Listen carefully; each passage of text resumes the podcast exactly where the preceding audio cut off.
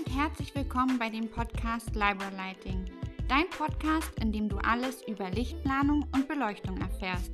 Mein Name ist Linda Florence Labatzky und ich wünsche dir ganz viel Spaß beim Zuhören.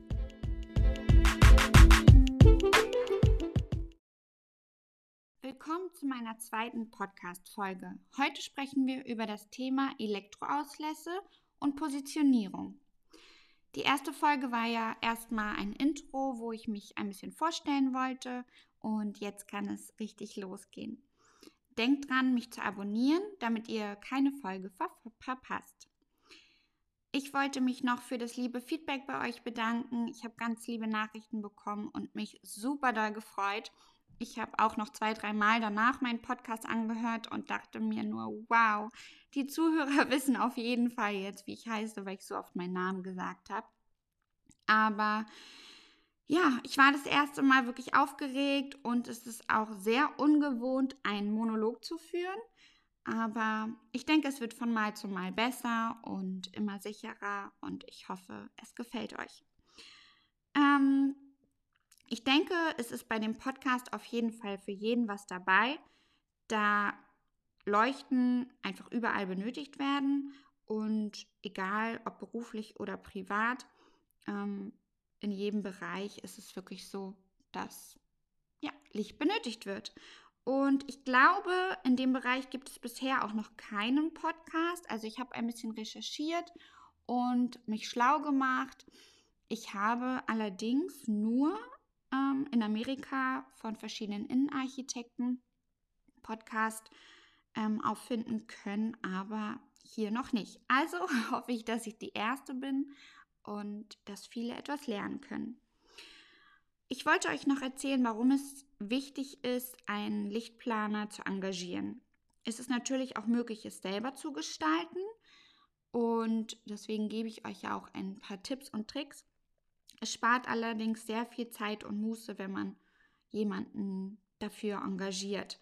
Es ist wirklich sehr zeitaufwendig und zeitintensiv, da man einen Elektroplan erstellen muss, die Leuchtenauswahl, die Bebilderung und gerade die technischen Details sind gar nicht so einfach.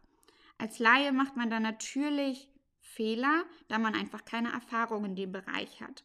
Und es geht um Details und um viele Sachen, die man berücksichtigen muss, weil sonst kann es auch dazu kommen, dass man einfach mehr Kosten und auch etwas Ärger hat. Und das will man vermeiden. Also starten wir und gehen wir davon aus, dass du jetzt zum Beispiel ein Haus gekauft hast oder eine Eigentumswohnung. Dann ist der erste Schritt, dass du erstmal den Grundriss benötigst. Wir müssen uns nämlich um die Raumaufteilung kümmern. Das heißt, die Positionierung der Elektroauslässe müssen bestimmt werden. Da ist es wichtig, dass wir anhand der geplanten Möbel uns orientieren. Das heißt, wo soll der Tisch hin? Wo kommt die Couch hin? Wie wird das Bett gestellt? All solche Informationen sind sehr, sehr wichtig. Und anhand dessen planen wir dann die Stromauslässe für die Leuchten. Wichtig ist, dass es in jedem Raum auf jeden Fall erstmal eine Grundbeleuchtung, das heißt eine Deckenbeleuchtung gibt, die jetzt zum Beispiel fürs Putzen, für Aufräumen etc. genutzt werden muss. Viele, muss ich sagen, knallen die Decken mit Spots voll. Das ist gar nicht nach meinem Geschmack. Ähm, das hat man früher wirklich sehr gerne gemacht, aber heutzutage macht man das eigentlich eher nicht mehr, da es ziemlich ungemütlich wirkt. Es gibt noch eine andere Möglichkeit, zum Beispiel eine Lichtwute. Und was da sehr schön ist, dass es halt um eine indirekte Beleuchtung geht. Das heißt, wir haben eine Abkofferung an der Decke. Dort wird ein LED-Lichtband eingesetzt, was optimalerweise auch ein warmes Licht sein sollte, das heißt 2700 Kelvin. Aber zu den Lichtfarben erkläre ich euch in einer anderen Episode nochmal verschiedene Sachen. Und ja, aber ich bin wirklich eher ein Freund und empfehle es auch meinen Kunden von punktueller Beleuchtung, das heißt Stehleuchten, Wandleuchten, Tischleuchten. Die schaffen einfach Gemütlichkeit und ein schönes Ambiente und auch Akzente und Highlights, weil das ist wirklich das A und O im Wohnbereich.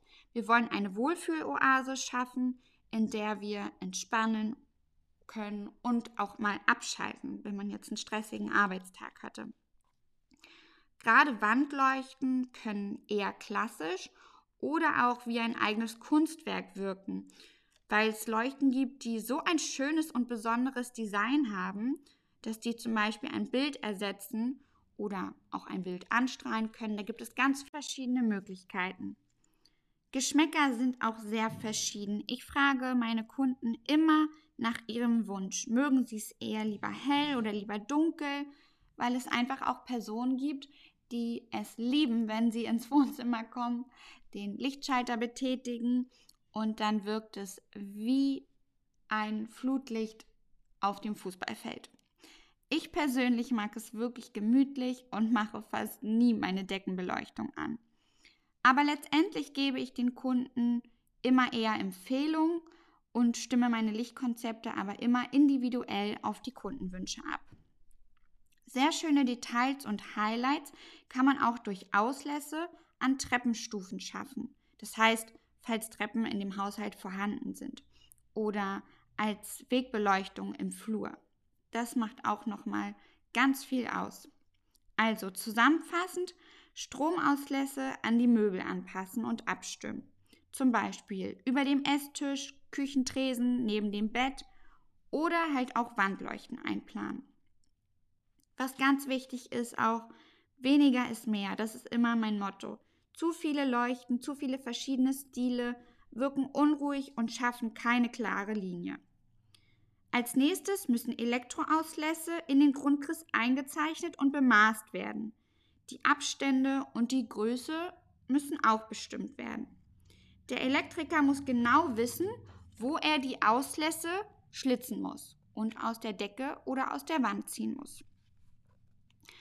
Ich hoffe, ich konnte euch nützliche Infos geben und ich versuche meine Folgen immer sehr kurz und knackig zu halten, damit ihr gebündelt nützliche Informationen bei mir hören könnt. Und ja, falls ihr immer irgendwelche Fragen habt, könnt ihr mir gerne jederzeit schreiben.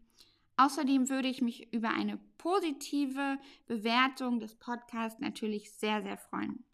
Ich wünsche euch einen wundervollen Tag oder Abend, je nachdem, wann ihr den Podcast hört und freue mich auf die nächste Episode mit euch. Bis bald!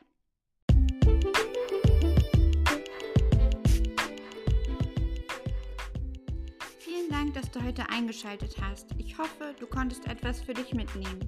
Schau gerne auf meiner Homepage www.libralighting.de oder auf meinem Instagram-Profil at libralighting oder Facebook vorbei.